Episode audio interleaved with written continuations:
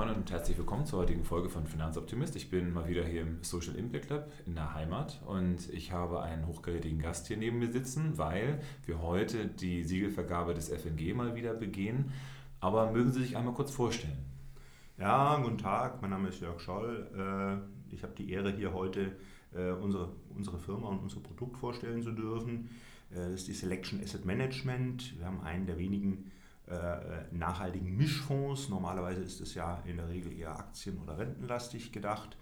Äh, vielleicht hier kurz einige Worte zum Unternehmenshintergrund, da wir ja relativ neu hier am Markt sind. Uns gibt es erst seit 2015, das ist allerdings einzuschränken, äh, da die beiden Geschäftsführer Gesellschafter alte Hasen im Investmentbereich sind. Wir waren zusammen 15 Jahre bei Haubaufhäuser Asset Management Geschäftsführer und Fondsmanager und haben dann die Zeit genutzt, als äh, Aufhäuser chinesisch wurde, uns hier selbstständig zu machen. Da komme ich jetzt auch ein bisschen zum Hintergrund.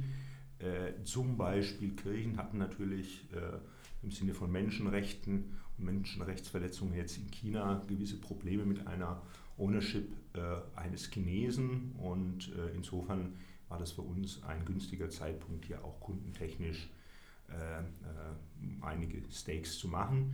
Insofern sind wir zwar eine junge Gesellschaft, aber durchaus mit einem relativ alten Hasenteam, äh, was das Management anbelangt. Das ist auch ein guter Anknüpfungspunkt zur Nachhaltigkeit. Wir hatten bereits bei unserem Vorarbeitgeber viel mit Stiftungen zu tun, Kirchen etc.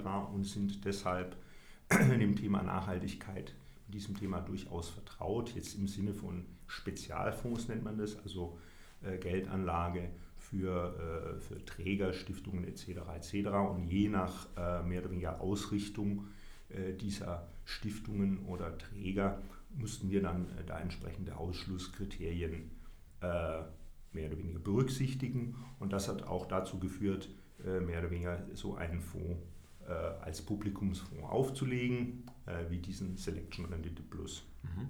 Jetzt hatten Sie vorhin äh, das Wort Mischfonds in den Raum reingeschmissen gehabt. Mischfonds kann ja relativ vieles sein. Was äh, mischen Sie denn da zusammen? Was ist denn das, worauf sich der Kunde dann, wenn er sich für Sie entscheidet, dann äh, einrichten kann? Gut, es ist ein bewusst alter Ausdruck sozusagen. Wenn man das ähm, äh, neudeutsch übersetzen würde, würde man natürlich einen Multi-Asset-Fonds draus machen. Wir bleiben aber da recht konservativ. Das heißt, wir kaufen keine ETFs, wir kaufen keine strukturierten Produkte, sondern das ist ausschließlich eine Mischung europäischer Aktien plus Unternehmensanleihen. Staatsanleihen sind theoretisch auch möglich. Aber ich, jeder muss ja nur die Renditen anschauen, dass er weiß, dass er eine Zeitbombe hineinkauft. Er hat keinen Ertrag, sondern höchstens Verluste. Also insofern handelt es sich um einen Mischfonds europäische Aktienrenten mit einer Begrenzung bei 49% Aktien. Warum ist die Begrenzung da? Äh, für uns ist Nachhaltigkeit eben auch nachhaltige Rendite. Äh, da reden wir nicht nur drüber, sondern jeder kann den Fonds, den es schon sehr lange gibt, äh, sich anschauen im Internet oder bei der Universal unserer KAVG und dann sieht er, dass wir zum Beispiel 2018 nur minus 3,3 Prozent gemacht haben, was nicht völlig schlecht ist und auch zu gewissen Auszeichnungen auch normaler, also nicht äh, nachhaltiger Institutionen wie der Wirtschaftswoche etc. geführt hat.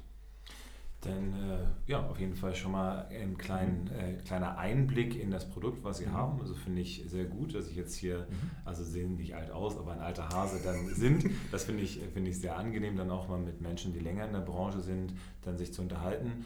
Ähm, eine Frage drängt sich dann natürlich direkt auf.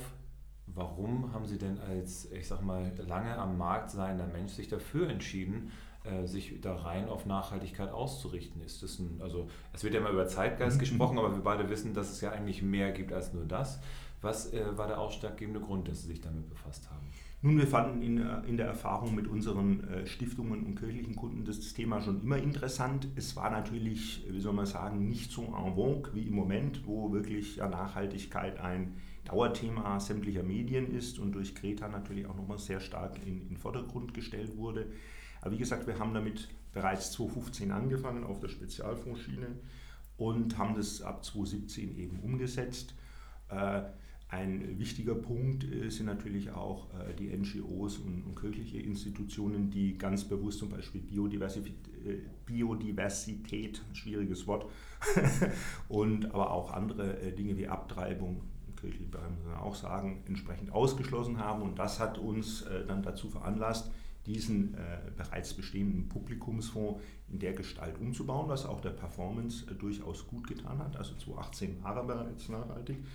Und äh, wir können uns mit diesem Ziel durchaus stark identifizieren und haben auch, äh, ohne jetzt hier aktiv äh, Impact Investing oder sowas tun zu wollen, eben ESG-Integration der Gestalt äh, betrieben, dass wir für uns interessante Branchen eben mit beimischen in die Selektion rein. Das ist ein Thema, was uns sehr am Herzen liegt und was uns auch persönlich unter die Nägeln brennt. Äh, es muss nicht nur Tesla sein, wo 80.000 Liter äh, Wasser für die Batterieproduktion verbraten werden, sondern man kann ja auch mal an Wasserstoff denken, auch wenn es im Moment aus meiner Sicht gerade in Deutschland zu wenig gefördert wird.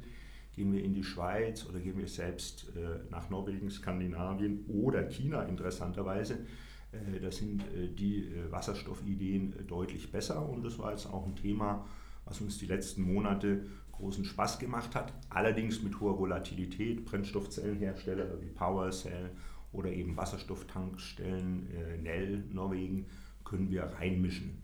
Äh, das ist äh, eben unser Sektoransatz, den wir da betreiben. Und dann eben in entsprechenden Versorgerbranchen äh, nehmen wir dann diese Titel als sozusagen anstelle von Ölwerten. Weil eins muss man auch sagen, unser Fonds darf vom Grundsatz her einfach überhaupt nicht in Ölwerte investieren. Das ist auch eine harte Grenze. Ansonsten haben wir ebenso bei mehr oder weniger geächtete Waffen etc. etc. Wir haben drei, vier Stufen, äh, Abstufungen von Ausschlusskriterien. Bei Öl, Kohle, Uran sind wir ganz hart, das lassen wir überhaupt nicht zu, was die Sache natürlich äh, in manchen Bereichen etwas erschwert. Äh, die klassischen Ölwerte haben eine relativ hohe Dividendenrendite. Wir wollen ja nicht nur nachhaltig bei den Kriterien sein, sondern für uns ist ja Nachhaltigkeit auch eine nachhaltige Performance, das heißt eine konstante und eben auch positive Performance. Die Kunde der Fonds immer erreichen, 4-5% PA mit kleinen Ausrutschern nach unten, aber eben nicht mit starken Ausrutschern. Und das wollen wir umsetzen. Insofern braucht man auch irgendwo Dividendentreiber und da muss man schon zugeben, Ölbranche hat es geliefert. Das haben wir dann eben versucht, durch äh, Wasserstoffaktien auszugleichen. Die sind natürlich volatiler und haben natürlich auch nicht so eine hohe Dividendenrendite. Und, aber das war jetzt ein Thema, äh, was uns sehr gefreut hat. Wir hatten die relativ frühzeitig drin und haben uns da dann teilweise schon an super Returns erfreut. Bosch, äh, Beteiligung an PowerCell, das ist ein schwedischer Brennstoffzellenhersteller, hat natürlich allein diese Aktie zum Beispiel 50 Prozent hochgebracht, ähnlich mit Wasserstoff. Da ist dann eine Tankstelle in Norwegen explodiert. Äh, dann gibt es natürlich entsprechende Rückschläge um 30, 40 Prozent, die muss man auspuffern. Deshalb eben auch der Rentenanteil und deshalb eben auch die Branchendiversifikation, die wir haben. Andere Branchen, die wir da äh, dann mit reinmischen, äh, sind zum Beispiel äh, Holzhaushersteller. Äh, man muss ja sich auch auf der Zunge zergehen lassen, wenn man sich mit dem Thema beschäftigt, äh, dass äh, Zementherstellung zum Beispiel äußerst CO2-trächtig ist. Und ist jetzt nicht so im Fokus wie die ewige Batterie, die hier jeder toll findet. Aber äh, das verwendet zum Beispiel extrem viel CO2 und da ist unser Gedanke, vereinzelt eben hier gegenzumischen. Diese klassischen äh, Baustoffleute, Heidelberger, um Gottes Willen kein Einzeltitel, äh, äh, negativ belastet. Also gewisse Ein Einzeltitel im, im Zementbereich eben rauszunehmen und dafür zum Beispiel auch Holzbaufirmen auszuweichen. Also man muss ehrlicherweise sagen, dass äh, wir, wenn wir im Nachhaltigkeitssegment sind, schon auch wissen, welche Titel da jetzt äh, vielleicht nicht so en vogue sind. Ich ohne dass jetzt irgendwelche Nahrungsmittelhersteller jetzt direkt in den Podcast mhm. drin fallen. Oder mhm. ich sage es mal, ich habe als meinen Bildschirmhintergrund habe ich die 100 äh, größten äh, Green Gas äh, Emittenten der mhm. Welt mit drauf. Das sind jetzt mhm. eben auch alte Bekannte, also dass das eben auch fossile Brennstoffhersteller sein können, das ist glaube ich den Leuten mhm. bekannt. Aber ähm, um jetzt trotzdem mal wieder mit reinzusteigen in die, die Positivimpulse, mhm. Äh, ist es denn so, dass Europa, also ich meine, Sie haben diesen Fokus, äh, da immer noch Treiber ist oder ist es eher so, dass man sagt, da werden wir eher von, von anderen Regionen getrieben? China hatten Sie jetzt eben schon angesprochen gehabt. wo, ähm, wo kommen denn die Impulse heutzutage her? Also sind die dann immer noch aus dem skandinavischen Bereich, wo die, ja, viel Vortrieb dann ist? Oder wo kommt das her? Ja gut, also im, im, im, Nachhaltigkeitsbereich würde ich jetzt mal sagen, muss sich Europa nicht unbedingt verstecken. Da sind äh, viele äh, innovative Firmen, gerade in der Grundlagenforschung und ähnlichem, ja tätig. Gibt es viele Ideen.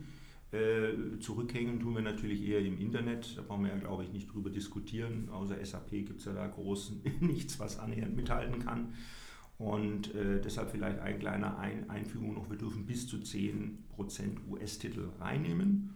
Äh, der MSH-Index wird demnächst äh, äh, von IMUG, unserem Berater sozusagen im Bereich Ausschlusskriterien. Die Kollegen haben auch schon mal einen Podcast gehabt, also von daher, wer, wer, mehr zu IMUG hören möchte, der darf genau. gerne auch ein, zwei Folgen vorscrollen. Bei finanzoptimist.com slash podcast findet ihr auch die. Und SAP im Übrigen auch, also auch total ein nettes Unternehmen. Da war ich dann in äh, Waldorf dann äh, und durfte das äh, mir von innen mal anschauen. Aber äh, genau. dementsprechend äh, Immok kennen wir sehr gut. Okay, und da fehlen halt, äh, sagen wir in Europa, um auf das Thema äh, Morgan Stanley Hightech Index und mehr oder weniger die Einhörner im Internetbereich, da müssen wir einfach sozusagen, natürlich auch unter dem Gedanken Nachhaltigkeit, brauchen wir nicht drüber reden, entsprechend US-Aktien reinnehmen. Mhm. Das ist aber ziemlich begrenzt auf den Hightech-Bereich. Ganz klar, wir kaufen da keine Google, Amazon und ähnliches rein, sondern eher kleinere Werte, äh, die viele Leute nicht kennen äh, oder, oder was weiß ich, ist jetzt vielleicht falsch ausgedrückt, aber die nicht in der ersten Linie drin sind, wie VeriSign, Datensicherheit etc. etc. Ist jetzt nicht unbedingt äh, direkt grün oder nicht grün, für uns aber durchaus nachhaltig. Äh, Datensicherheit etc. ist ein Thema, was wir gut mit Wir hatten ja vorhin den, den Aspekt Impact auch mit reingeworfen, mhm. also Auswirkung würde man mhm. das ja auf Deutsch übersetzen. Das ist ja ein spezieller Ansatz, der versucht, eine bestimmte Ausrichtung bei Unternehmen zu finden, mhm. wo man äh, First Mover hat, wo man Leader mhm. in bestimmten Bereich hat, also Unternehmen, die in der ersten Reihe da stehen, mhm. was Nachhaltigkeit angeht. Ähm, was für ein Aspekt ist Ihnen denn dann da wichtiger? Ist es so, dass man sagt, ich nehme lieber einen, jemanden mit rein, der eine besondere Ikone in einem bestimmten Bereich ist, dafür aber vielleicht ein paar dunkle Flecken hat? Oder ist es eher so, dass man sagt, nee, die Ausschlüsse, das ist schon für uns absolut und da kann man sich auch drauf verlassen? Weil das ist ja auch immer die Frage, die dann gestellt wird. Ja, ja, die kaufen dann welche, die dann irgendwie äh, im Wasserstoffbereich sind, aber die haben dann auch noch eine Atombranche und was auch immer? Nee, nee, nee, nee. Also das kommt jetzt vielleicht ein bisschen oder ist, ist ein bisschen falsch rübergekommen. Wir haben ganz klare Ausschlusskriterien zehn Stück. Äh, das ist eine Säule und dann als zweite Säule UN Global Compact Prinzipien. Die werden äh, datenbanktechnisch abgeprüft, äh, eben von den schon genannten IMOC. Das muss man sich vorstellen, das ist ein bisschen vereinfacht ausgedrückt wie eine kleine Excel-Datenbank. Wir liefern das direkt an die KAVG, das ist die Universal, und die prüft bei jeder Investmententscheidung ab, ob wir jetzt diesen Titel kaufen dürfen oder nicht. Das ist mal sonnenklar. Aber aus dem Restuniversum der Titel, die möglich sind, also sind insgesamt äh, aktuell, das ändert sich ständig, wächst. Äh, die, unsere Partner entwickeln sich da weiter und werden immer größer. Äh, aus diesem Universum, das dann eingedampft wird und reduziert wird aus, auf ungefähr 900 Titel, können wir dann aktiv wählen. Äh, machen wir auch nach dem Branchenansatz, wie gesagt, Öl, äh, dann nehmen wir den Stock 600, ist, äh, ist branchentechnisch runtergebrochen. Gewisse Branchen sind vom Grundsatz aus, nicht nur von den Kriterien, das ist eben Öl, schauen wir uns gar nicht weiter an. Und äh, solche Automobile sind im Moment rausgefiltert als Ausschlusskriterien. Äh, da, da, geht nichts, aber dann können wir natürlich innerhalb des Universums äh, äh die Branchen durch interessante Titel äh, besetzen. Also auch klar, bei uns sind die Ausschlusskriterien schon das A und O. Ich würde uns also nach dem Ausschlussprinzip vorgehend äh, definieren. Das liegt auch an der Größe der Firma, wird uns jetzt niemand abnehmen, dass wir mit einer Adresse wie Nordea äh, annähernd konkurrieren können, die in jedem Bereich da zwei, drei Leute haben. Aber es gibt auch bei den größeren äh, Gesellschaften hier durchaus welche, die so tun, als ob bei uns ist aber ganz klar, wir, haben, äh, wir können uns da nicht viel äh, leisten. Wir müssen uns dann natürlich auf IMUG äh, verlassen. Unser, unser Selling Point ist ja eher Selektion, deshalb heißen wir ja auch Selection Asset Management, also sprich die Auswahl ähm, von interessanten Aktien, die dann vorgefiltert sind sozusagen und übrig bleiben. Und dann überlegen wir uns halt ein bisschen impactmäßig, was da reinpassen kann. Okay. Wenn ich da direkt einhaken darf, ähm, mhm. wie breit ist das Portfolio denn aufgestellt aktuell? Wie viele Titel haben Sie da so drin? Es gibt ja unterschiedlichste Ansätze. Die mhm. einen haben so ein ganz äh, zusammen von vielleicht 30, die anderen haben 200, 400 verschiedene Titel drin. In welcher Liga bewegen wir uns da bei Ihnen? Äh, da sind wir im Bereich 40, 50 Titel, also eher ein konzentriertes äh, Portfolio, aber wir sind jetzt auch nicht dunkelgrün oder Super äh, Selection, dass wir fünf, sechs Titel nur nehmen, die wir super nah verfolgen. Ähm, wir stocken die Titel auch ein bisschen auf und ab, weil wir zusätzlich noch zur Reduktion der Volatilität diese Positionen abhatchen. Das ist vielleicht auch die Besonderheit von unserem Ansatz. Das muss man sich jetzt nicht so vorstellen. Ich hoffe, es wird jetzt nicht zu technisch, dass wir da irgendwie Single Stock Future einsetzen. Ging bei vielen dieser Titel gar nicht sondern wir rechnen einfach das Beta, das ist ein Maß, wie die einzelnen Aktien gegen den Index, den wir zu Absicherungszwecken verwenden, sich verhalten. Und dann nehmen wir den passenden Future, das ist in der Regel der DAX oder Eurostox Future, und fahren dann äh, die Quoten hoch und runter, wenn eben größer Crash da ist. Das ist aber jetzt rein Technik. Wenn wir jetzt sowieso schon einen Experten mhm. da haben, so ein Future, äh, können Sie das aber ganz kurz erläutern, was das so macht?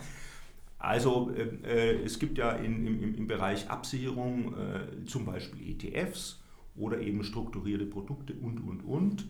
Äh, ohne jetzt in die Details einzugehen, diese Produkte sind alle mit versteckten oder offenen oder wie auch immer mit deutlichen Kosten verbunden, die sich immer im Bereich 1 bis 2 Prozent verwenden. Sowas verwenden wir vom Grundsatz her nicht, können wir natürlich auch machen, sondern wir nehmen einfach breit gehandelte Börsen, Future, ja, die also sehr, sehr billig in der Umsetzung sind. Das ist, Sie können da sozusagen einen standardisierten Teil eines Index mit einem Future absichern und das kostet dann wenige Euro. Das heißt, wenn der, wenn der Index verliert, bekommt, verliert, man, bekommt man Geld zurück. Äh, das ist, muss man sich vorstellen wie ein Termingeschäft. Man sagt, was weiß ich, der, der DAX ist bei 13.000, er fällt, dann verkaufe ich äh, einen DAX-Future und kriege 25 Mal die Punktedifferenz pro DAX-Future zurück ist für den Privatanleger aus meiner Sicht nicht unbedingt zu empfehlen, weil es durchaus einen Hebel hat. Aber man kann eben in Abwärtsphasen, wie wir auch im Fonds ganz konkret eindrücklich äh, beweisen konnten, 2018 dann äh, ziemlich viel an Downside Potential runternehmen. Und das ist für uns auch nochmal ganz, ganz wichtig. Nachhaltigkeit heißt für uns auch eine nachhaltige Performance neben äh, dem Einhalten natürlich der Nachhaltigkeitsprinzipien und Unipri und äh, Global Compact wollen wir auch dem Kunden einfach eine vernünftige Performance verkaufen. Also jetzt nicht nur, wow, äh, ich habe 25% mit äh, irgendwas Wasserstoff und dann kracht das Ding im nächsten Moment, wie bereits schon erwähnt, wenn irgendein Event, äh, runter, weil eine Tankstelle explodiert oder irgend sowas, sondern das ganz das äh, Portfolio auf Gesamtbasis muss eben ausgewogen sein. Dazu verwenden wir Bloomberg, das ist für eine für, unser, äh, für eine äh, Investmentmanager unserer Größe auch, äh, sagen wir mal, nicht alltäglich, dass wir da sehr, sehr gut ausgestattet sind mit den entsprechenden Risikotools von Bloomberg. Der Hintergrund hierzu ist eben unsere, unsere Spezialfondsabteilung, wenn man so viel, oder unsere Spezialfonds, die wir managen müssen. Die sind teilweise recht groß, bis 700 Mio. Und da ist die Gegenseite entsprechend durch professionelle Fondsmanager äh, versorgen. Die wollen da einfach ständig irgendwelche Risiko kennen Sie ein äh, Versicherungsaufsichtsgesetz, äh, gibt es da Auswertungen etc. etc. Und dieses Know-how setzen wir natürlich auch bei diesem Fonds ein und ganz besonders bei diesem Fonds, weil das ja auch unser Aushängeschild ist.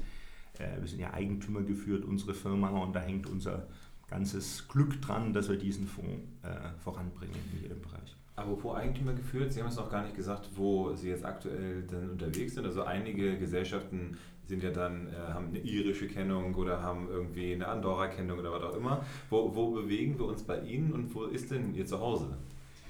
Äh, also zunächst vielleicht doch noch mal ein paar Worte zu Selection Asset Management.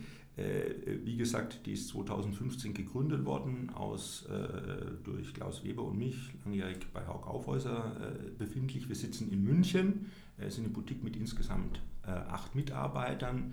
Wesentliche Treiber sind natürlich schon wir beide, müssen wir zugeben. Äh, plus dann eben ein eingespieltes Team äh, von Mitarbeitern, die wir von früher kannten. Es sind aber auch Werkstudenten mit in der Zählung dabei, die uns da unterstützen und was wir sehr begrüßen, weil natürlich dann auch Uni-Know-how da ist, äh, was wir sehr gut brauchen können, was die viel besser können als solche alten Säcke wie wir. Und da ergänzen wir uns ganz gut. Unsere Fonds sind deutsche Fonds, sie sind nicht in Liechtenstein, sie sind nicht in Irland, Luxemburg auch nicht. Luxemburg ist auch weiters nicht dramatisch, also ganz normale klassische Publikumsfonds, gerade diese Selection Rendite Plus. Und äh, den versuchen wir eben äh, zu entwickeln, ähm, maßgeblich durch eine vernünftige Performance. Wir haben sehr geringe Marketingaufwendungen, muss ich sagen. Und da müssen wir auch was tun, aber noch. Äh, wir tun ja gerade was, ne? Eben tun wir ja gerade was. Äh, also äh, im Prinzip sind wir Fondsmanager, die, die sich da ausgegründet haben und das ist ein bisschen unüblicher äh, Setup, weil normalerweise sind es eher Private Banking äh, Leute, die dann aus einer Bank rausgehen und über eine Vermögensverwaltung äh, sich da mit 100 Privatkunden langsam dem Fondsbereich nähern. Bei uns ist es genau umgekehrt. Wir haben große institutionelle mitgenommen, was ja schon eine äh, Auszeichnung per se ist, finde ich, weil Sie können sich ja vorstellen, äh, so eine Pensionskasse ist ja äh, dem Vorstand von irgendwelchen Industrieunternehmen oder sowas verantwortlich. Äh, die äh, lagern das nicht so ohne weiteres an eine kleine Firma aus. Und dann haben wir uns mehr oder weniger nach unten geöffnet und versuchen, diesen Fonds, den wir im Übrigen schon seit 2003 managen, also schon unter Haug Aufhäuser, der Kunde von, da steht eine äh, kleine Versorgungskasse dahinter, die hat gesagt, nee, nicht Haug Aufhäuser, das machen die beiden Fondsmanager weiter, die haben es so gut gemacht und diesen Fonds durften wir mitnehmen, umtaufen und machen den jetzt seit 2017 mit ihm zusammen verstärkt mit klaren Ausschlusskriterien äh, eben äh, in diese Richtung haben wir den aufgedröselt. Okay. Denn ähm, vielleicht, weil es langsam wieder Richtung äh, Ende geht, ich meine, die 25 Minuten gehen immer doch schneller vorbei, als man gucken kann. Ähm, was ist denn die weitere Vision? Also wo geht die Reise hin? Ähm, ist es so, dass Sie vor allen Dingen auch den deutschen Markt dann bespielen wollen oder sind Sie da eben gerne europaweit unterwegs? Was, äh, wenn wir so uns in drei, vier, fünf Jahren nochmal wieder treffen würden, äh, was können Sie dann über Ihr Unternehmen sagen? Wir wollen äh, unseren Kunden eine, wie gesagt, konstante, nachhaltige Performance äh, bieten hier, äh, die insbesondere äh, Crashs vermeidet, also äh, Abbrüche nach unten vermeidet. Und in, im jetzigen Umfeld ist es ja schwierig, eine, eine gute positive Performance hinzukriegen, schwankungsarm. Das ist unser Ziel, immer unter dem Gedanken eben äh, möglichst in Einklang mit den UN Global Compact Prinzipien, eben den Ausschluss Prinzipien hier zu arbeiten. Das steht für uns äh, bei diesem Produkt klar im Vordergrund. Es gibt äh, unterschiedliche Tranchen. Es gibt eine Retail-Tranche für den Kleinkunden, aber auch äh, ist eine Stiftungstranche angedacht, also äh, mit, mit, deutlich günstigeren Konditionen, sowie eine institutionelle Tranche ist die übliche Tranche äh, im Bereich von 25.000 Euro. Äh, also insofern decken wir hier alle Bereiche ab. Zielsetzung ist, Stiftungen zu gewinnen, äh, die auf Nachhaltigkeit äh, Wert legen, aber auch den Kleinanleger, äh, der für den Vermögensaufbau einen soliden Fonds sucht. Im Gegensatz zu vielen anderen gibt es diesen Fonds seit 2003 im Management Klaus Weber, Jörg Scholl, also das ist eine ziemlich lange Zeit. Früher Haug Aufhäuser, jetzt eben Selection Asset Management. Wir dürfen diesen Track-Record zeigen. Äh, weil wir eben den managen. Universal ist der sehr streng und dann kann sich jeder ein eigenes Bild erlauben, ob wir das hinkriegen oder nicht. Da ist nichts backgetestet, zurückgerechnet, quantitativ abgeleitet, wie das ja in der Branche üblicherweise gemacht wird, wenn man ein halbes Jahr Erfahrung hat, sondern das sind reale Zahlen, äh, die kann jeder anschauen. Fonds schüttet auch aus und äh, soll eben, äh, nimmt interessante Ideen innerhalb der Ausschlusskriterien auf, die wir fortentwickeln wollen. Da können wir jetzt zu, zu allen möglichen Titeln hier diskutieren. Das bringt, äh, sprengt aber ganz klar den Rahmen hier. Äh, können, kann aber gerne jeder äh, auch auf unserer Webseite schauen, wo wir ab und zu Themen aufbauen. Sagen Sie mal die Webseite. Unsere Webseite ist www.selectionam.de. Okay, das heißt, äh, da kann man weitere Informationen finden. Genau. Ähm, es war mir auf jeden Fall eine Riesenfreude, Sie heute hier zu Gast zu haben im Vorfeld der FNG-Siegelvergabe. Wir sind natürlich, ähm, also ich meine, wir sind heute jetzt Ende November. Es wird so sein, dass wir das hier natürlich nach der Siegelvergabe ausstrahlen, also von daher keine Sorge. Äh, wir wissen noch nicht, was dabei raus, also ich weiß es zumindest nicht, was da jetzt heute dabei rauskommt. Wir sind ganz gespannt und ähm, gucken wir mal, was der November 2019 für uns noch zu bieten hat. Vielen lieben Dank für die Zeit und dass Sie hier mit uns ins Social Impact Lab reingekommen sind. Weitere Folgen sind unter www.finanzoptimist.com slash podcast zu hören und ich freue mich, wenn ihr mir weiter gewogen bleibt. Vielen Dank für das Gespräch. Vielen Dank.